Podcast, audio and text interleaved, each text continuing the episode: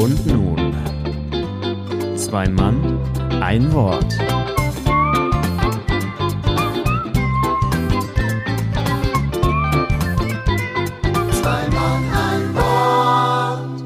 Ja, damit guten Tag und herzlich willkommen zur Folge 12. Und in Folge 12 gibt es, glaube ich, auch voll auf die 12, weil wir uns ein Thema ausgesucht haben, was nicht unbedingt zu den angenehmsten Themen zählt. Dazu aber später mehr. Vorher sage ich natürlich auch Hallo Julius, bist du auch da?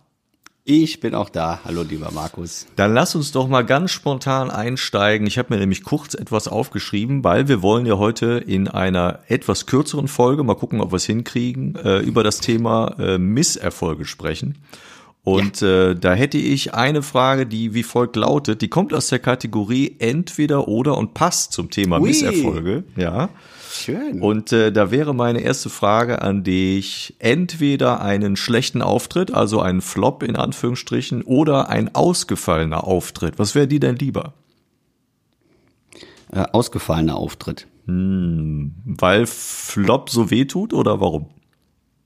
Ja, weil ich möchte ja, also es geht mir ja nicht drum, möglichst viele Auftritte zu machen, sondern äh, viele Auftritte, die aber auch gut sein müssen. Und dann sage ich lieber, nee, äh, dann lassen wir es lieber, äh, bevor da irgendwas komplett in die Hose geht und man mit einem schlechten Gefühl nach Hause geht und das Publikum denkt, was war das für eine Scheiße? Also dann lieber gar nicht, als äh, überhaupt irgendwas und das schlecht. Ja. Bist du dir denn immer sicher, dass wenn du nach Hause fährst und, und du sagtest gerade, das Publikum sagt, was war das denn für eine Scheiße? Denken mhm. die das wirklich oder ist dein Eindruck, dass sie das denken? ich gehe zu äh, 99 Prozent aus, dass das mein Eindruck ist. Und äh, dann gehe ich auch, wenn das mein Eindruck ist, davon aus, dass es dem, dem Publikum genauso ging. Aber vielleicht überschätze ich meine Meinung dann auch zu häufig und sage eher zu selbstkritisch, das war kacke und es war gar nicht so schlimm. Aber wenn ich das so empfinde, dann finde ich auch, dass das Publikum das wahrscheinlich gemerkt hat und sich das Gleiche dann denkt wie ich. Hast du für dich, ähm, natürlich gibt es ein Grundgefühl, das kann ich gut nachvollziehen, aber hast du für dich so ein paar äh, Grundzutaten äh, in, in Kurzform, wo du sagst, wenn ich das spüre, erlebe, sehe oder höre, dann ist es für mich ein gelungener Auftritt. Kann man das auf den Punkt bringen? Ja, ich, ich glaube nicht, weil es ist jeder Auftritt ja für sich individuell. Also ich habe seltenst mal Auftritte, die man in eine Kategorie stecken kann. Und deswegen weiß ich nicht, ob man das so mit, mit Regeln runterbeten kann und sagen kann, wenn das so, dann ist gut. Sondern das ist wirklich immer dieses Bauchgefühl, was auch gerade in Frage zwei schon war. Ne? Also wenn man es irgendwie weiß, dann weiß man, dass es gut war und dann lässt sich das schwierig beschreiben.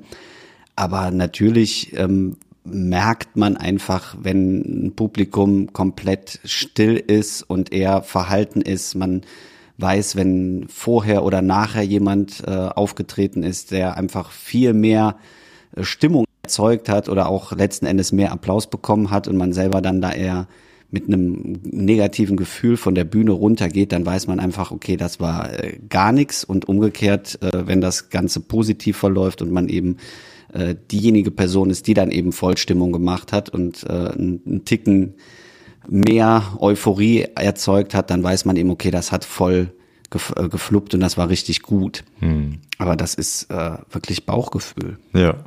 Wie lang, wie lang brauchst du denn, bis du äh, sowas verarbeitet hast, wenn es richtig beschissen gelaufen ist? Kommst du da schnell drüber weg oder brauchst du eine Zeit? Ich glaube, wir haben auch irgendwann schon mal drüber gesprochen, wenn ich mich recht erinnere, aber wir können es ja nochmal ja. gerade thematisieren. Mhm. Äh, ich brauche endlos lange dafür, um das zu verarbeiten. Deswegen auch auf deine Anfangsfrage dann lieber gar nicht, weil dieses Verarbeiten, wenn etwas schlecht läuft und man dann auch im schlimmsten Fall das gesagt bekommt und gesagt bekommt, äh, das war Kacke oder äh, das bin ich von dir nicht gewohnt oder ähm, dann besser nicht nochmal, äh, das ist für mich extrem schlimm und das braucht auch echt Zeit, bis ich das wieder wegstecken kann. Sollte man nicht meinen, weil wenn man gerade Wettbewerbe macht oder auch auf die Bühne generell sich stellt, dann sollte man das schnell wegstecken können, aber das kann ich nicht. Und mhm. deswegen bin ich immer sehr vorsichtig, was äh, Auftritte angeht, wo ich es nicht richtig einordnen kann, was da bei rumkommt. Also mhm. emotionstechnisch und auch bewertungstechnisch und gerade größere Sachen, wo man viel drin investiert hat, wenn die schief gehen, ist das echt, äh, zehre ich sehr lange von. Teilweise mhm. wirklich Sachen, die noch Jahre mir hinterherhängen, weil ich immer gerade Kritik nehme ich sehr, sehr persönlich. Mhm. Ist eine ganz schlimme Angewohnheit, aber ich krieg's nicht abgelegt. Ich hatte auch deshalb die, die Anfangsfrage mit lieber Flop oder gar kein Auftritt, weil man ja so häufig dann auch gesagt bekommt, oder was heißt häufig, also wenn es denn wirklich mal beschissen gelaufen ist, gefühlt oder wirklich, ist ja jetzt erstmal egal, dann kommen mhm. ja dann häufig solche Aussagen, äh, ja, aber man lernt ja eben daraus. Also man, man äh, geht ja aus so einem Abend dann raus und man kriegt entweder ein dickeres Fell oder aber man nimmt irgendwie mit, was man vielleicht nicht gut gemacht hat. Oder man nimmt vielleicht sogar mit, wo ich nicht mehr auftreten sollte. Aber zumindest kann man irgendwie immer was daraus lernen. Und da ähm, wäre es für mich, deshalb habe ich die Frage gestellt, weil ich es spannend fand zu wissen, sagst du, ja, ich lerne dann jetzt da was raus und nehme das in Kauf oder sagst du, nee, dann lass ich es lieber, was ich sehr gut nachvollziehen kann, wenn ich ganz ehrlich bin. Ja, ich denke, Lernen schadet nie. Und das ist auch ein ganz wichtiger Prozess, dass man eben aus diesen Fehlern lernt aber die Feder tun trotzdem weh. Das ist wie beim Fahrradfahren. Wenn du nicht Fahrrad fahren kannst, fliegst du ja erstmal fünfmal auf die Fresse und das tut halt weh. Und das möchte man ja auch nicht und man möchte einfach schnell Fahrradfahren lernen, ohne Stützrädchen und sonst irgendwelche Hilfsmittel. Aber es ist halt schwierig, diesen Grad zu finden, bis man das dann mal wegstecken kann. Und selbst wenn man um, um die Metapher weiterzuführen, wenn man Fahrrad fahren kann und fliegt dann nach zehn Jahren nochmal auf die Fresse, dann tut das auch immer noch weh. Mhm. Und äh, das ist einfach ein Punkt, der ist immer sehr schön gesagt, so nach dem Motto, ja, das, äh, man muss mal richtig hinfliegen und man muss mal richtig viel Scheiße spielen und äh, auch schlechte Auftritte, nur dann wird man besser. Das ist immer schön gesagt und das sage ich selber auch vielen Leuten, aber es ist trotzdem echt äh, mies teilweise, mhm. ja. Absolut, ja. Auch, auch diese, wenn man dann Wettbewerbe hatte, dann kommt immer, äh, ja, normalerweise beim anderen Publikum hättest du hier mit Sicherheit abgeräumt und du sagst, sitzt immer da und lachst so und denkst so, ja, ja, danke. Und innerlich tut's trotzdem weh. Also du kannst dich trotzdem nicht davon freimachen, finde ich. Und das ähm, ja. Beispiel mit dem Fahrradfahren, jetzt nehme ich auch nochmal die Metapher auf. Ich finde sogar, wenn du gelernt hast, Rad zu fahren und du bist äh, äh, ganz äh, sicher mit dem Fahrrad unterwegs, hast ja meist auch ein größeres Fahrrad, hast auch gar nicht das Gefühl, das schwankt. Und wenn du dann auf die Fresse fällst, als Erwachsener quasi mit dem Fahrrad, ist das noch viel unerwarteter und auch von einer anderen Höhe und ist, ist irgendwie noch schmerzhafter, als äh, wenn du als Kind äh, wackelig bist und weißt, naja, es könnte auch schief gehen, dann ist aber die Überraschung als Erwachsener irgendwie noch größer. Also ich finde dann, wenn es mhm. mal so 10, 20 Auftritte super gelaufen ist und gut gelaufen ist und dann gehst du so voller Selbstwertgefühle und Selbstbewusstsein auf eine Bühne und weißt, auch heute Abend stimmt auch wieder die Voraussetzungen und gehst da hoch und merkst auf einmal, nee, heute stimmt irgendwie gar nichts, was ist denn heute los? Und bevor du dich überhaupt damit auseinandergesetzt hast, warum, weil meistens kriegst du es eh nicht raus, äh, mhm. hast du schon so viel, so viel Abneigung und Ignoranz erfahren müssen, dass du echt nach Hause fährst wie so ein getretener kleiner Hund und denkst, ich weiß nicht, ob ich das noch machen will. Das tut echt weh. ja, ja, shit. Um, um da vielleicht direkt ein äh, Beispiel mal einzuführen. Äh, das hatte ich tatsächlich letztes Jahr. Also es, es trifft einfach eins zu eins drauf, weil äh, im letzten Jahr lief es eigentlich ganz gut. Nicht eigentlich, sondern da habe ich relativ viel gewonnen an, an Veranstaltungen und habe echt so eine äh, Phase gehabt, wo einfach einer nach dem anderen reingebrettert ist und mhm. wirklich, äh, dass ich sagte, so jetzt hast du es irgendwo geschafft.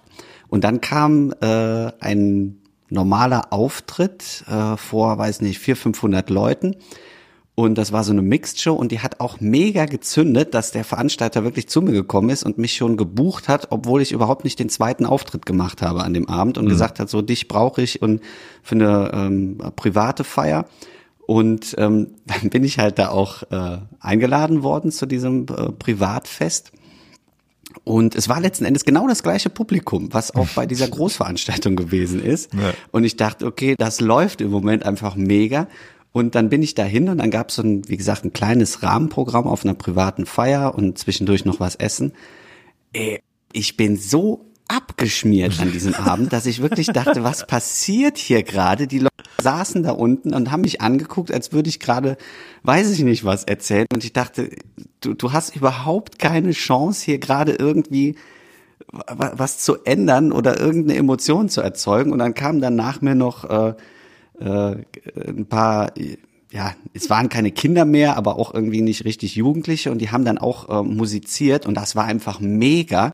Und dann sollte ich nochmal auf die Bühne und dachte, du gehst jetzt besser nach Hause, weil es, es war keine Chance. Ne? Ja, ja. Und ich stand dann da wirklich wie ein begossener Pudel. Es tat mir auch so leid einfach, weil ähm, ich dachte, okay, das ist ja auch gar nicht das, was die jetzt haben wollten, obwohl es das war, was sie gebucht hatten. Mhm. Ähm, ja, und das war dann auch so ein Moment, wo ich echt nach Hause gegangen bin und äh, mit, mit dem Zug noch nach Hause gefahren bin und eine endlose Schleife noch laufen musste. Und oh, es war wie so, ja, so ein Buß- und Betgang nach Hause, weil ich dachte, okay, es ist einfach, du hast es noch nicht geschafft, sondern äh, auch das bleibt weiterhin, dass du voll auf die Schnauze fliegen kannst.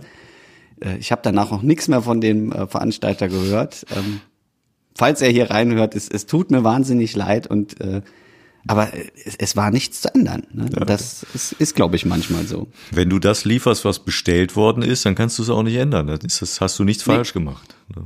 Ist ja nicht so, dass du da auf einmal blank gezogen hast und die sagen, das war eine Unverschämtheit. Ja? Das ist ja nicht so. Eben, ja, ja. ja. Oder dass es aufgrund von Überheblichkeit war, sondern äh, es, es passte einfach nicht. Ja.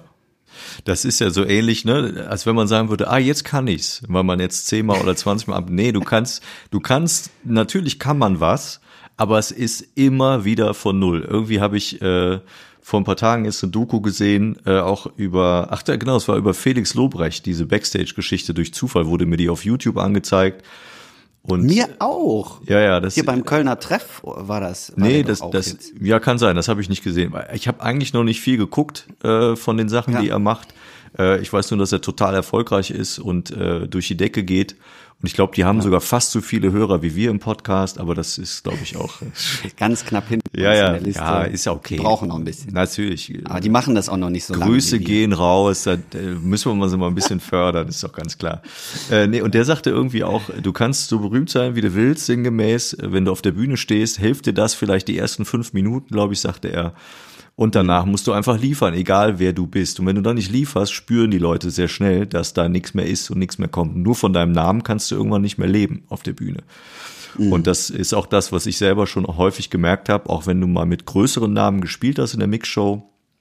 Auch die mussten abliefern und die habe ich auch schon scheitern sehen, genauso wie ich auch schon äh, gescheitert bin. Und was mir immer besonders irgendwie wehtut, wenn ich ganz ehrlich bin, ist, wenn es einen Abend nicht gut klappt und du spielst eine Mixed Show, dann äh, ist immer, wenn dann äh, die Kolleginnen und Kollegen auf die Bühne gehen und die räumen auf einmal total den Saal auseinander und räumen ab ja. wie sonst was. Du sitzt da und jedes Lachen vom Publikum tut doppelt weh, weil man denkt, ja, aber ich habe doch auch was mitgebracht, was lustig ist. Warum lacht ihr denn ja. bei mir nicht einmal, sondern ignoriert mich sogar fast? Ne? Das ist dann nicht, weil man es den Kollegen nicht gönnt, aber du äh, hast das Gefühl, ich mhm. bin irgendwie im falschen Film oder ist das versteckte Kamera? Das ist manchmal man kann es auch nicht erklären. Es gibt so, gibt so Phänomene und solche Abende, die entstehen irgendwie und manchmal gehen die durch die Decke und manchmal passiert nichts, aber auch gar nichts von dem, was man irgendwie erwartet.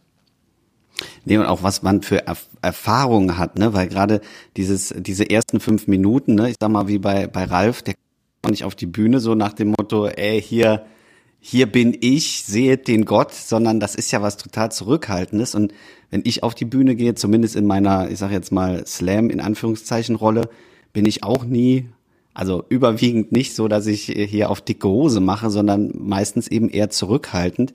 Aber auch das ist ja kein Garant irgendwo für nix, ne, dass man, ich sag bewusst tief stapelt oder es ist, es ist nicht zu messen, weil es dann mal funktioniert ist und mal geht das dann, was sonst in 99 Prozent der Fälle funktioniert, voll nach hinten los. Und ja. die Leute sagen, was ist das denn für ein Arsch da vorne auf der Bühne? Hm. Oder was auch immer sie denken oder gar nicht auf das reagieren, was man sagt. Und man denkt sich, okay, warum hat es denn vorher geklappt und hier auf einmal nicht? Ja, ich, weil, wahrscheinlich, weil die Zuschauer in dem Moment vielleicht auf der einen Seite keinen Bock hatten, keinen Bock hatten auf das, was du machst und auch einfach nicht den Humor teilen, den man selber da mitbringt. Also es ist ja gerade in der, in der, in der gemixten Veranstaltung einfach nur ein Angebot und du kannst nicht mehr machen als anbieten. Und wenn die das nicht mögen, dann muss man damit leben, dann müssen das beide Seiten aushalten. Das äh, ist zwar schmerzhaft, aber es gehört dann gehört dann leider eben dazu. Ich habe die ersten Jahre mich schwer davon freimachen können, dann nicht auch irgendwie patzig zu reagieren. Zwar auf Ralf Art, aber mhm. schon so. Äh, ich weiß, das erste Jahr im äh, in Solingen, da gab es den Punch Club noch in irgendeinem anderen in einer anderen Location. Und es hat Kristall moderiert und da äh, gab es auch keine Möglichkeit, sich hinzusetzen, weil es viel zu klein war auf der Bühne. Da habe ich dann mhm. auch gestanden und davon gibt es auch eine Videoaufnahme.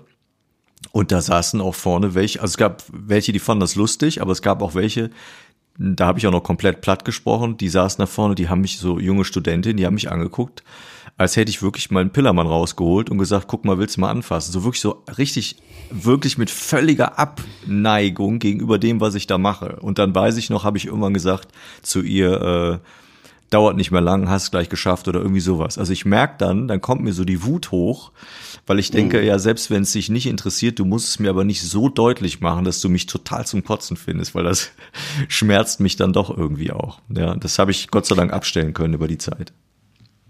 Ich meine, angucken ist ja noch das äh, humanste Mittel. Hattest du schon mal, dass da so einer voll zwischen geblöckt hat oder dich wirklich hat spüren lassen? Hau ab? Nee, so schlimm Gott sei Dank nicht. Nee. Okay. Hattest du das mal, dass einer echt dazwischen gerufen hat?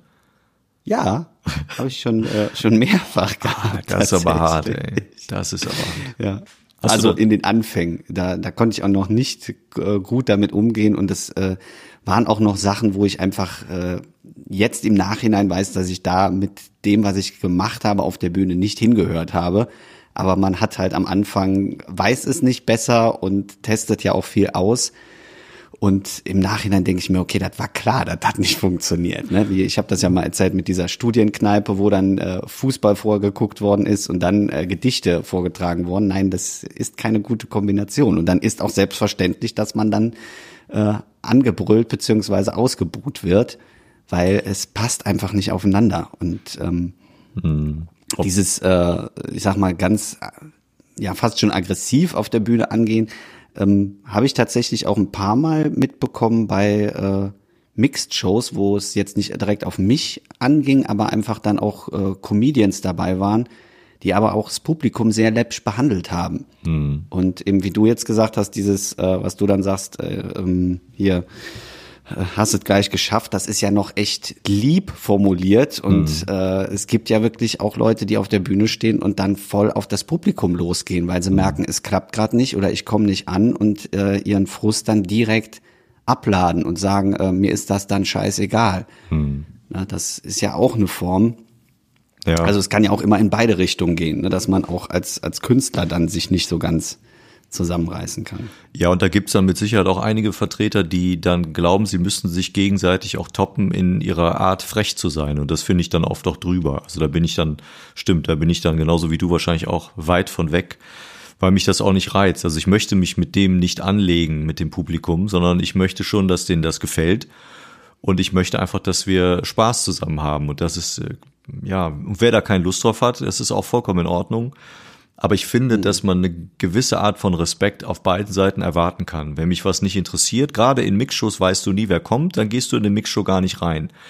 Oder du informierst dich vorher drüber, wer ist heute da. Wenn du es gucken kannst, weißt du ungefähr, wer da auftritt. Und wenn einer von dreien eben nicht dein Fall ist, dann ist es so. Aber dann sitze ich trotzdem da und höre dem zu und halt zumindest meinen Mund und, und gebe dem nicht das Gefühl mit verschränkten Armen oder mit äh, Augen verdrehen. Oder ich habe das auch schon bei einigen Wortspielen, genau, vom Ralf erlebt mit meiner Laktoseintoleranz, äh, dass dann irgend, äh, irgendwie aus zwei Richtungen sogar, da wusste ich auch gleich, das wird heute Abend nichts, kam dann so auf das Wortspiel hin, oh, du gedacht hast, alles klar, ist nicht euer Humor. Ich fand den, ich fand das ein geiles Wortspiel und ihr macht, oh, so nach dem Motto, was ist das denn unter unserem Niveau?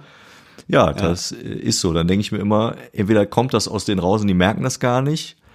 Oder mhm. ansonsten, wenn sie es merken und es ist sogar gezielt, finde ich es einfach respektlos, dann ist mein Gefühl halt einfach die Fresse, wenn es dir nicht gefällt. Finde ich einfach scheiße. Weil äh, mhm. das irgendwie nicht dahin gehört. Und wenn du sagst, du hast in dem Laden gespielt nach dem Fußball, dann hast du dir ja das Ganze nicht ausgedacht und du gesagt, ah, ich habe jetzt hier Bock, ich fange jetzt hier einfach an zu spielen, sondern irgendwer wird das ja geplant haben. Und dann spielst du da eben. Dann äh, finde ich es trotzdem respektlos, wenn man da irgendwie rumgrölt oder äh, sagt, äh, Gedicht, da habe ich keinen Bock. Du hast ja nicht bei dem persönlich zu Hause geklingelt und den aus dem Bett geholt und gesagt, jo, äh, festhalten, jetzt kommt ein Gedicht. Ne? Mhm. Ja. Ja. Ei, ei, ei, ei, ei. Ja, ich brauche aber auch länger. Ich sag, wollte komplizierte Situationen sagen. Das ist tatsächlich immer das ein, vor allen Dingen gerade dieses, was du vorhin angesprochen hast mit den, äh, probiert man dann das Publikum zu provozieren oder lässt man seinen Frust ab? Ich finde, es ist auch, also bei mir, ich hätte da nicht so die, die Muße zu und auch nicht die Geduld, weil man ist ja letzten Endes auch immer noch auf der Bühne damit beschäftigt, es doch noch rumzureißen. Mhm. Na, also man, ich habe nicht, also seltenst den Moment, dass ich auf der Bühne stehe und sage so, ich kapituliere jetzt und höre einfach auf und äh, kann mich dann voll dem Beleidigen und sonst was hingeben, sondern das ist, glaube ich, auch ein Unterschied, den du wahrscheinlich auch eher fährst, dass man sagt, man probiert es ja noch weiter. Weil man hat ja, die, die Zeit ist ja letzten Endes festgesetzt. Ne? Du kannst ja nicht nach einer Minute sagen, so und tschüss, ich möchte jetzt nicht mehr. Sondern man hat ja dann, meine die 10, 20 Minuten meistens. Und die muss man dann ja auch füllen. Ne? Und dann guckt man eben, okay, wie kriegt man es dann doch irgendwie hin? Oder sagt einfach so, wir resetten das Ganze jetzt. Und da ist, glaube ich, der äh, schlechteste Punkt zu sagen, so, äh, dann jetzt aber voll auf die Zwölf und mhm. äh, los, losgelegt, ne? Weil ihr seid das ja schuld, ne? Ja, und nee, das mache ich auch nicht, das stimmt. Aber was ich schon gemacht habe, ist einfach dann schneller gespielt und früher aufgehört. Das habe ich schon gemacht, auch mit dem Risiko, und das war mir dann auch ganz bewusst, wenn du jetzt aufhörst, kann es sein, dass du die Gage nicht kriegst. Das war mir dann aber egal. Das ist wirklich so, okay. weil ich dann auch denke, wenn es den Leuten nicht gefällt und mir macht es dann auch keinen Spaß, äh, und der Veranstalter hat das falsch eingeschätzt, dann brauchst du hier nicht weiter spielen. Und wenn du dann 20 Minuten gebucht bist, dann habe ich auch schon nach einer Viertelstunde aufgehört und gesagt, äh, ja, wünsche euch einen schönen Abend, auf Wiedersehen. Das war dann so. Und dann war mir klar, wenn es jetzt Ärger gibt, vielleicht möchte man die Gage dann nicht auszahlen oder wie auch immer, es war nicht so. Mhm. Aber das finde ich, das bringt doch nichts, weißt du, das ist doch dann irgendwann auch eine Art von Qual für beide Seiten und dann ist es in Ordnung. Also das, ähm, ähm, ich finde schwierig, das war zumindest am Anfang so, wie du sagst, man versucht es immer noch rumzubiegen. Am Anfang habe ja. ich mich dabei erwischt, dass ich dann zu sehr gefallen wollte und wollte dann irgendwie mich verändern, habe dann versucht, irgendwas anders zu machen, um die Leute zu kriegen. Und dann habe ich irgendwann festgestellt, warum mache ich das eigentlich? Nur weil da mhm. vielleicht jetzt äh, 50 Leute sitzen, die damit nichts anfangen können, das bringt dir gar nichts. Da musst du jetzt lernen, und das ist dann wirklich so, dass man aus dem Scheißauftritt lernt, Rückgrat beweisen, entweder durchziehen oder zur Not auch abbrechen und freundlich bleiben. Das heißt nicht, dass ich mich beleidigen lassen würde. Das ist Gott sei Dank noch nicht passiert. Wenn einer doof wird, würde ich auch doof. Ja. Aber bis dahin ähm, ist das ein Angebot und wer mich respektiert und sagt, ich kann aber mit dem Scheiß nichts anfangen, den du machst, dann ist das vollkommen in Ordnung, auch wenn es weh tut. Aber es ist zumindest auf einer Ebene, die ich dann akzeptieren kann. Hm. Ja, das ist, glaube ich, dann auch einfach ein Unterschied, weil beim auch, auch beim Slam hast du ja letzten Endes bei jedem Text diese Situation, dieses, man muss irgendwie gefallen. Mhm. Ne? Auch wenn man jetzt nicht sich komplett ändert, aber du, du passt irgendwo so die Textart oder den Text, den du jetzt vorträgst, dem Publikum an. Ne? Das heißt, man guckt ja, was ist vielleicht in Runde eins gut angekommen und äh, was muss ich jetzt ändern, damit es besser läuft oder eben nicht schlechter läuft. Ähm, deswegen ist das auch bei, bei längeren Auftritten so, dass man dann ja einfach äh, ich, ich spiele ja keine Nummer durch, sondern trage dann Texte vor, mhm. meinetwegen zwei, drei oder so, und dass ich dann gucke, äh, okay, wie kriege ich es jetzt in eine andere Richtung gelenkt. Ne? Mhm. Die sind jetzt gerade nicht auf ruhig eingestellt, sondern wollen vielleicht eher derb haben oder eben genau umgekehrt, dass sie jetzt nicht das äh, Flache haben wollen, sondern eher ein bisschen intellektueller. Und dass man da dann nochmal gucken muss. Ne? Ja, ich glaube, genrebedingt die, unterschiedlich. Ja, und ich glaube auch, dass diese Anpassung, glaube ich, machen viele, weil du ja sehr schnell merkst, wie du gerade sagst, mal funktioniert eher das aus der unteren Etage und mal eben das etwas hochgestecktere Zeug. Ich merke das dann auch, wenn so bestimmte Begriffe oder wenn du dann mal mit dem Publikum irgendwie in Kontakt trittst, äh, auf normale Art und Weise, oder mal irgendwie einen Hinweis machst, wie, keine Ahnung, äh, hier vorne wird aber schneller reagiert als hinten oder umgekehrt, dann und die spüren, dass das jetzt spontan sein muss, weil er das ja nicht vorher geschrieben haben kann, weil was jetzt gerade passiert ist, muss ja äh, spontan passiert sein. Dann ja. glaube ich, dann wissen die das sehr zu schätzen, weil sie so ein Gefühl haben von, der nimmt uns jetzt in diesem Moment wahr und spult nicht einfach nur von der Platte seinen Text ab. Und wenn man mhm. merkt, dass das gut funktioniert, dann natürlich bin ich auch äh, eher dazu geneigt, das in den nächsten 10, 15 Minuten nochmal zu machen, äh, oder wenn du weißt, das war ein absoluter Lacher, den man da gemacht hat, dann glaube ich, ist man sehr, also ich zumindest sehr versucht, dass man sagt, kann ich das jetzt nicht nochmal irgendwo fallen lassen, weil das ja so gut angekommen ist. Das ist ja eigentlich die andere Seite, ne? Nicht nur was wegzulassen, mhm. sondern auch so damit zu kokettieren. Und äh, jetzt mache ich es halt nochmal. Und das äh, kann einen manchmal so ein bisschen vom Weg abbringen. Das ist mal zu viel und mal ist es genau richtig. Das muss, das muss man auch lernen, finde ich. Hattest du mal einen, einen Auftritt, wo du gesagt hast, der war jetzt so heftig schlecht oder hat, hat dir in dir so ein schlechtes Gefühl erzeugt, dass du sagst, so jetzt, äh, jetzt reicht's? Im Sinne, das möchte ich auf gar keinen Fall nochmal erleben.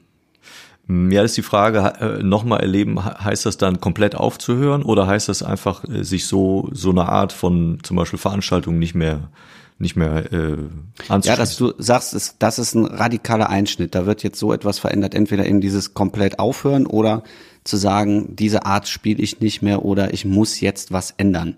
Hm. Ja, radikal war dann wieder mein übliches Thema Gala und, und Firmengeschichten. Ne, da habe ich zwei Erlebnisse im letzten Jahr gehabt, äh, die waren grottig, die waren wirklich grottig. Und das ähm, war mir klar, das muss ich nicht mehr haben. Dem gehe ich dann aus dem Weg und sage der Agentur dann auch Bescheid, ich möchte das nicht mehr. So, Gott sei Dank bin ich mit denen gut befreundet und kann auch eben auf menschlicher Ebene das klar machen. Es geht da nicht um Kohle, äh, was ich sehr wichtig finde, wenn man da tätig ist als, als Künstler. Und damit passt das auch für mich. Also ich kann dem aus dem Weg gehen, wo ich dann äh, keinen Bock drauf habe. Hm, wenn ich nur noch ja. solche Auftritte machen müsste, zum Beispiel Firmengeschichten, weil ich die Kohle bräuchte, dann würde ich vermutlich irgendwann aufhören, weil es mir keinen Spaß macht. Also ich kann es nicht nur wegen des Geldes machen, das ist mir zu doof. Hm. Nee, ging jetzt aber auch nicht unbedingt um dieses Aussuchen, sondern dass, dass das irgendwas mal erzeugt hat, dass du wirklich gesagt hast, das war ein Bruch. Hm. Dass ähm, irgendwas an Kritik so heftig war, dass du sagst, hm, nee, das, das ist nicht gut gewesen. Ne? Also klar kann man mhm. sich Auftritte aussuchen, aber es gibt ja auch so gewisse Ereignisse, die dann eben nicht mehr rückgängig gemacht werden können. Hm, ich, nee, das eher dann aber aus mir selbst heraus. Das ist aber schon sehr lange her. Es war noch vorm Ralf. Da war ich äh, in einer Kabarettgruppe äh, mit dabei und da hatten wir mal für irgendwie eine Sonderveranstaltung und da habe ich einen, einen kabarettistischen Text vorgetragen, ich glaube einen politischen Text vorgetragen und in der Phase, es war Anfang der 2000er, war ich so sehr im Harald Schmidt Fieber. Und mhm. ich glaube, da habe ich mich habe ich mich da sehr sehr dran orientiert und habe versucht, so cool zu sein wie Harald Schmidt. Und ich habe den, nach, den nachher auf Video gesehen, den Auftritt, und habe auch schon gespürt, dass der nicht funktioniert. Und ich fand den zum Kotzen. Also da war ich fertig und habe zu mir selber dann gesagt, so möchte ich nie wieder auf eine Bühne gehen. Das möchte ich nicht machen, das passt einfach nicht. Da habe ich mich total überschätzt und habe hm. mich auch total vergaloppiert in dem Moment. Ja. Wie ist es denn umgekehrt? Hast du das erlebt? So einen wirklichen Bruch, irgendwas komplett zu ändern? Äh, ja, eigentlich mehrfach schon, aber das, ich sag mal, das prägendste, warum ich eigentlich auch mittlerweile so auf der Bühne stehe, wie ich jetzt äh, stehe, ist tatsächlich, dass wir früher, also wirklich früher als Kinder, haben wir im Karneval extrem viel gemacht und haben da nicht so klassische Büttenreden gemacht, sondern eher so Theaterstückchen gespielt. Noch mit mhm. meinen Geschwistern und meiner Mutter zusammen. Auch auf äh, Platt wirklich. Und ähm, das hat jahrelang richtig gut funktioniert. Und irgendwann kam halt so dieser Punkt, wo ähm, wir auch ein, ein Stück, wir haben die, also meine Mutter hat die immer selber geschrieben. Dann war irgendwann mal ein Jahr, aus, aus was für einem Grund, ist man so platt gemacht worden dafür, dass das nicht äh, war wie sonst und äh, wie schlecht das jetzt wäre und das hat einen als als Kind natürlich noch mehr getroffen, ne? wenn man vorher so ähm, ich sag mal, euphorisch gefeiert wird und auf mhm. einmal als Kind äh, von Erwachsenen gesagt bekommt, hör mal, das war aber scheiße. Mhm. Das ist so äh, Worst Case auch für, für ein Kind und ähm, das hat mich nachher immer noch sehr geprägt und äh, später eben dazu getrieben, dass ich im Karneval nichts mehr machen möchte. Mhm weil äh, ich auch da gemerkt habe, äh, irgendwann war dann halt dieser Punkt, dass meine Geschwister nicht mehr mitgemacht haben, meine Mutter auch nicht mehr und ich dann alleine auf der Bühne stand und dann habe ich mal, also ganz böse formuliert, mal ein Jahr nur plattes Zeug rausgehauen. Also wirklich, da ich sagte, okay, du probierst jetzt mal aus, eigentlich nur Scheiße auf die Bühne zu bringen und habe die Nummer gespielt, die wirklich flacher ging es nicht. Das waren nur so Anti-Witze und äh, wirklich blöd gemacht irgendwo und die Leute haben das abgefeiert. Mhm. Und da habe ich gesagt, okay, das ist jetzt der Punkt, wo das, ne, ähnlich wie du jetzt gerade sagst, das möchte ich nicht machen, weil das, mhm. das bin nicht ich. Und wenn die das scheiße finden, was eigentlich für mich gut ist und umgekehrt, dass die das gut finden, was ich eigentlich überhaupt nicht machen will, dann ist es das. Und äh, das war jetzt auch nicht so wirklich überlegt, sondern das war auch einfach sehr emotional, dass man sagt, boah, das tut gerade echt weh, äh, dass so diese Reaktionen sind. Ja. Weil man es eben anders gewohnt war oder auch eingeschätzt hat. Und das war dann wirklich so, wo man auch lange, wo ich dann auch lange erstmal gar nichts gemacht habe, sondern eher so im Privaten und gesagt habe, nee, weil für mich war Karneval immer so die, die, die Hauptplattform, viel anderes gab es eben nicht drumherum. Und äh, das war schon sehr einschneidend. Und deswegen habe ich auch lange Zeit äh, Karneval nicht mehr so zelebriert, wie das früher gewesen ist. Hm. Und das ist ja, hängt ja auch damit zusammen, dass gerade so in dem Umkreis, wo man aufwächst oder wo einen die Leute auch kennen, ist es natürlich zu Beginn die ersten Schritte wesentlich leichter, weil die Leute, mhm. wenn sie dich kennen oder zu, zu Veranstaltungen kommen, wo du dann auftrittst, meistens ja durch den, durch, dadurch, dass sie einen kennen, äh, dich vielleicht auch nicht ganz unsympathisch finden und dann denken, ach, das ist aber toll, dass der was auf der Bühne macht.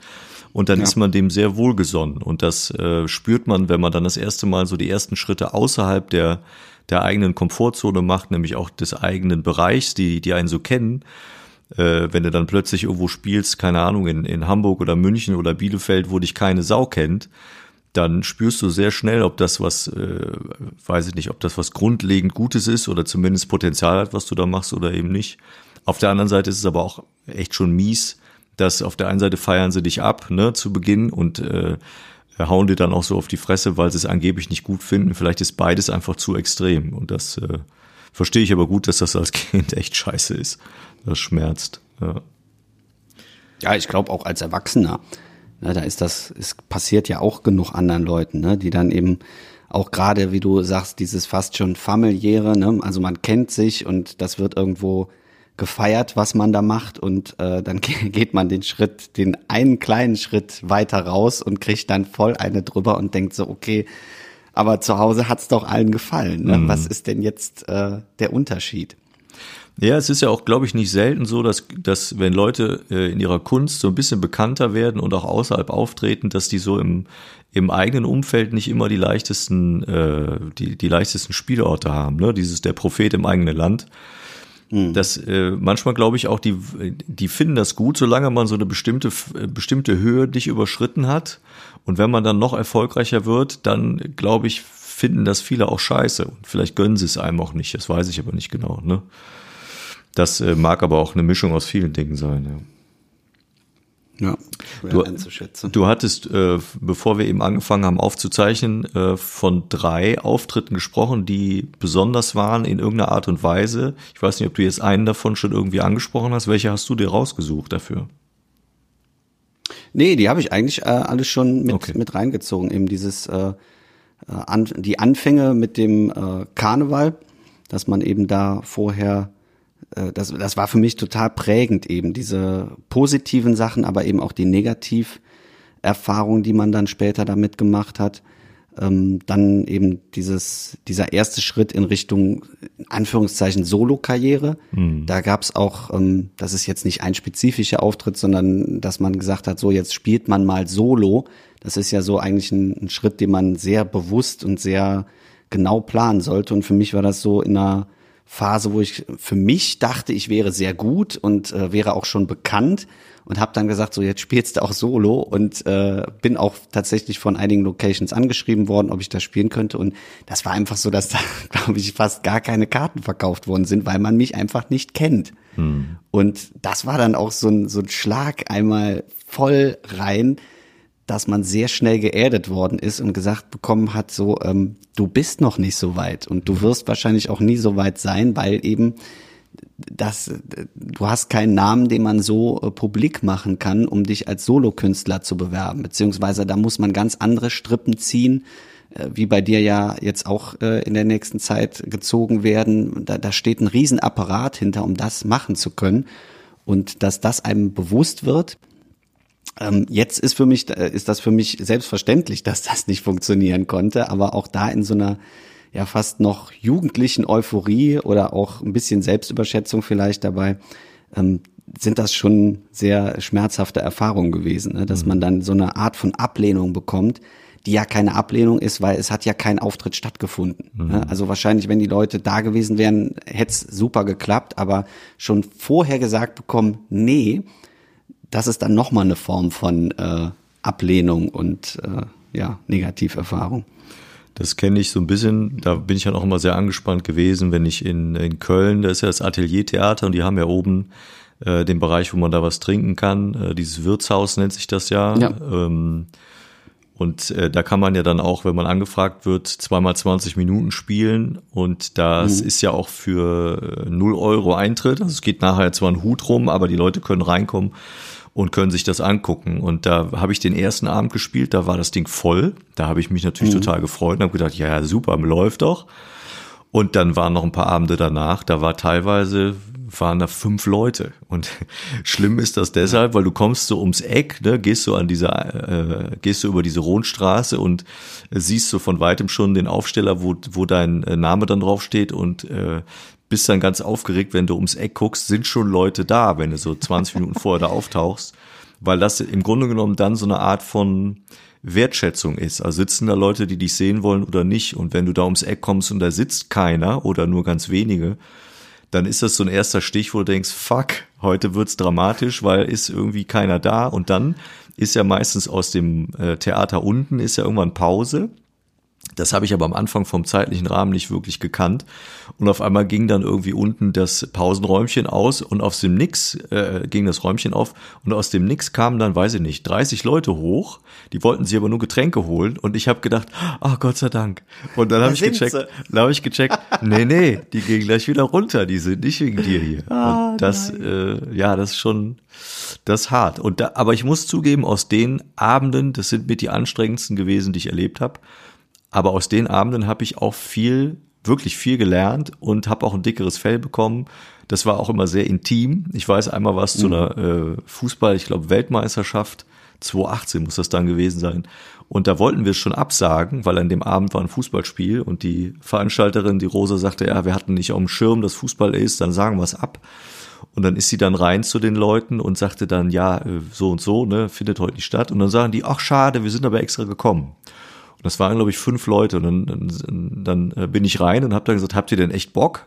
Und dann haben die gesagt, ja. Und dann habe ich gesagt, gut, dann spiele ich jetzt. Und das war total äh, schöner Abend, sehr anstrengend. Zwischendurch habe ich mhm. die Brille aufgesetzt und habe oder abgesetzt und habe so ein bisschen bisschen übersetzt oder auch den einen oder anderen Witz erklärt. Äh, und dann haben wir nachher noch ein paar Minütchen zusammengesessen und ähm, ja, sogar das eine oder andere, glaube ich, äh, Autogramm geschrieben und äh, habe denen auch gesagt, also wenn Sie es hören sollten, wenn ich mein erstes Solo spiele, sagt mir Bescheid, dass ihr an dem Abend da wart. Äh, ihr bekommt von mir Freikarten und äh, wäre sehr gespannt, ob das denn wirklich dann äh, eingelöst wird oder nicht. Aber der Abend ist mir zumindest sehr in Erinnerung geblieben. Ja, das war auch sehr besonders. Und diese Abende sind, glaube ich, dann auch die Abende, die Leute, die da sitzen, die haben so eine intensive Bindung danach zu diesem Künstler, äh, das würdest du bei keiner Großveranstaltung hinbekommen. Hm. Also ich weiß, wir haben das mal, äh, gerade hier im Ateliertheater sind wir mal nach irgendeiner, ich weiß gar nicht, was wir da gemacht haben. War ich auf jeden Fall hier auch mit, mit Isa hier von der Liga unterwegs und äh, noch ein paar anderen und sind dann eben da vorbeigegangen. Da saß niemand drin und dann hat Thorsten Schlosser da gespielt. Mhm. Und wir sind einfach reingegangen und äh, haben auch gedacht, der spielt nie und nimmer, weil wir sitzen ja nur hier zu vier, fünf Leuten. Mhm. Und dann hat er das aber eiskalt eine Stunde durchgezogen. und das war so, so intensiv einfach. Und äh, man, ich habe das bis heute als eins der besten Programme im Kopf weil es einfach so so eine skurrile Situation war und es einfach trotzdem gemacht worden ist. Ja. Also wie bei dir, dass du einfach sagst, okay, ich habe es dann doch gespielt. Ähm, diejenigen, die dann da sitzen, die die danken einem das dann auch äh, doppelt tatsächlich. Ja, absolut. Ja, war schon dann gut, dass es doch gemacht worden ist. Ja. Du hattest noch was mit, ne, glaube ich. Ja, weil ich dachte, wir haben jetzt so viel negative Sachen erzählt, äh, die zwar jetzt sehr negativ klingen, aber wie wir am Anfang gesagt haben, es ist alles einfach Teil des großen Ganzen und auch eines Lernprozesses, ob man den jetzt haben möchte oder nicht. Was mir immer wichtig ist, dass man von diesen Sachen trotzdem abschalten kann. Und das mache ich tatsächlich häufig, weil ich viel Auftritte mit dem Zug äh, befahre und anreise und wieder abreise und dann diese Zugfahrt nutze, um das alles zu verarbeiten. Und da äh, höre ich sehr viel Musik und irgendwann bin ich auf etwas ge gestoßen. Das ist auch schon, gibt's auch schon länger, aber das kennen gar nicht so viele. Ich habe den Namen gar nicht so parat, weil es gibt keinen Namen richtig dafür. Das kann man aber hören und heißt ASMR. Die Abkürzung fragt mich nicht, wofür das steht. Es ist jetzt nichts Sexuelles oder sonst. Kennst du das? Ich kenne das, ja. Ja, ja. Es gibt Leute, die hassen das, aber ich liebe das. Das ist, sind Leute, die einfach, ähm, ich glaube, früher bei YouTube sehr viel gemacht haben, aber mittlerweile gibt es das auch auf Spotify und auf äh, sonst all möglichen Hörkanälen. Die machen Geräusche am Mikrofon. Also die haben ein hypersensibles Mikrofon und dann sitzen die immer davor und nach so, hello, Ja. genau. und reiben so die Hände aneinander oder tippen irgendwelche Sachen oder kraulen das hier so. Die Das- das grauen, Mikrofon? Äh, ach, das Mikrofon. Oh, jetzt habe ich kurz Das Angst Mikrofon, ja. Und äh, ganz wilde Gegenstände. Und ich, es funktioniert nicht bei allem. Bei mir funktioniert das mega. Das ist wie eine Gehirnmassage. Also das löst irgendwelche Reize aus im, im Gehörgang und äh, du, du kriegst dann, also es ist nicht der gleiche Effekt wie bei einer Gänsehaut, sondern es ist einfach, dass da so gewisse Trigger erzeugt werden. Und das entspannt unfassbar. Also es ist wie im Zelt liegen und es tropfen äh, da kleine Regentröpfchen irgendwie in der Nacht auf die Zeltplane. Und äh, das habe ich total oft gehört oder mir angeguckt auf Zugfahrten und äh, mache das auch jetzt immer noch zwischendurch. Meine Freundin kriegt immer die Krise, wenn, wenn ich das anstelle. Verstehe ich. Äh, man sollte es aber auch auf dem äh, Kopfhörer hören. Also das kann man nicht einfach äh, über irgendwelche Lautsprecher hören, sondern man muss das sich auf die, äh, auf am besten so ganz, äh, wie, wie nennt man die, Ohr, Ohrmuschel-Kopfhörer oder Ja, so ganz nah. ja, du könntest das bestimmt auch. Ich habe Ja. sogar so einen Würfel hier. Guck mal, der ist mit, mit so Knöpfen und sowas. Äh, so, so ein Stresswürfel, den habe ich auch immer. Der, der erzeugt auch so Geräusche. Aha. Ja, ist, ist auch egal. Erkläre ich jetzt nicht genauer. Auf jeden Fall kann ich nur jedem empfehlen, der mal so äh, sich ein bisschen drauf einlassen kann und mal Bock auf was anderes an Entspannung hat. Äh, ASMR. Irgendwas mit, äh, ich, ich weiß nicht, ich, was die genaue Definition ist. Es gibt da auch keinen Begriff für, glaube ich. Und es ist auch nicht wissenschaftlich bestätigt und viele halten mich wahrscheinlich jetzt auch für einen Bekloppten, aber das kann ich nur jedem empfehlen. Wenn Ja. man wirklich mal komplett runterfahren will und sein Gehirn abschalten möchte. Der eine entspannt sich so, der andere so, ne? Ist ja auch. Ich habe, habe ich dir das nicht mal geschickt, was ich so lustig fand? Es gab eine, eine, äh, ja, weiß nicht, ob es eine Parodie ist von diesem ASMR vom vom C Highland. Kennst du die nicht? Habe ich dir die nicht mal geschickt? Doch, ja. Ach, war das lustig. Ey, jedes Mal, wenn ich, also das ist wirklich nochmal eine große Empfehlung, wenn das einer, ich habe gedacht, ich beiß in den Tisch, das fand ich so lustig, wie der das gemacht hat. Der ist ja auch äh, Psychologe, ne, der Herr äh, C. Heiland und ähm, ich finde, der macht das einfach großartig und ich finde das lustig ohne Ende. Also bitte gucken. Ich denke, wir, wir setzen beides mal in die Shownotes rein. Ich suche mal ein schönes Video raus, äh, was man sich anschauen kann und du setzt das vom C. Highland rein und dann kann ja jeder selbst entscheiden. Vielleicht hört, guckt man sich erst das meine Empfehlung an und dann die äh, wissenschaftlich fundierte Ausarbeitung von C. Highland. Ja. Ähm, nein, ihr könnt das frei entscheiden und es ist ja auch alles nur ein Tipp, den wir hier abgeben. Aber ich finde das so, dass wenn ich wirklich down bin und wirklich mal mein, mein Nervenkostüm ein bisschen runterfahren muss nach, nach so Tiefschlägen, dann äh, gucke ich mir das ganz gerne an. Ja, und ich auch mein- nicht nur auf die Bühne bezogen, sondern auch äh, mal so zwischendurch. Du äh, ziehst ja auch Socken an beim Podcast und deshalb ist das auch, passt ja auch. Ja, der andere sitzt halt nackt vorm Podcast und guckt sich lustige Sachen an und der andere zieht dicke Socken an und lässt sich das Gehirn massieren. Ne? Das ist Ja. Äh, Wo, wäre doch langweilig, wenn wir zu ähnlich wären. was, was ich mir dabei massieren lasse, äh, gehört jetzt nicht Ja. hierhin. So. Also ja, ja. da muss ich erst den Rekordknopf deaktivieren, um das zu erzählen. Das lassen wir jetzt mal. Ah, Das bist du, Julius. Mhm. Kennst du das, wenn, wenn du dir als Kind einfach so einen ganzen Tag im Dreck gespielt hast, hast du die Hände nicht gewaschen und reibst die und dann kommen da so komische Knötchen, schwarze, schwarze Ja. Knötchen? Das ist super, ne? Ich habe mich immer gefragt, wo kommen die her? Bis, bis heute weiß ich's. Vorher habe ich es nicht verstanden. Ich habe immer gedacht, lustig, guck mal, wie mein, wie mein BMX-Rad hinten verliert auch äh, Gummi. Ist ja interessant, dass es an den Händen auch passiert. Ja, es war eine schöne Folge, fand ich. Ja, auch wenn es äh, ein trauriges Thema, nein, es ist kein trauriges Thema, aber ich fand auch gut, dass wir es mal angesprochen haben. Ja, war ein Dreiviertelstunde Quickie, das macht dann 130 Euro. Also habe ich gehört. Hat mir ein Freund erzählt. Man weiß es nicht. Ne? Man weiß es nicht. Ähm, und äh, das ist ja eigentlich auch ein gutes Zeichen, dass die Folge Misserfolge nicht ganz so lang ist. Das wäre ja auch dramatisch, wenn wir da zwei Folgen draus machen müssten. Und nächste Woche hört ihr, wie wir richtig auf die Schnauze bekommen haben. Ja, gut, da gibt's schon noch ein paar Auftritte, die ich da äh, erzählen könnte, aber ähm, eine Anekdote habe ich noch. Ja. Einer meiner ersten Auftritte war äh, bei Frischfleisch-Comedy im Zack in Düsseldorf. Und Das äh, ist natürlich auch schon der perfekte Name, um äh, spannende Story hervorzuheben. So, und ich bin auf die Bühne und äh, bin raus und wurde ja angesagt und hier bei der Frischfleisch-Comedy so und hab dann irgendwie was erzählt von wegen, äh, ach, ich wollte schon die Angel und die Gummistiefel mitbringen. Ich dachte, hier wäre Fischteich-Comedy und fand das total lustig. Und die haben mich alle angeguckt, als würde sagen, Alter, entweder kommst du noch mal rein und sagst noch mal neu, wer du bist, oder hau direkt ab. Also das ist so dermaßen von da ab nur noch bergab gegangen. Das war ein gruseliger Auftritt.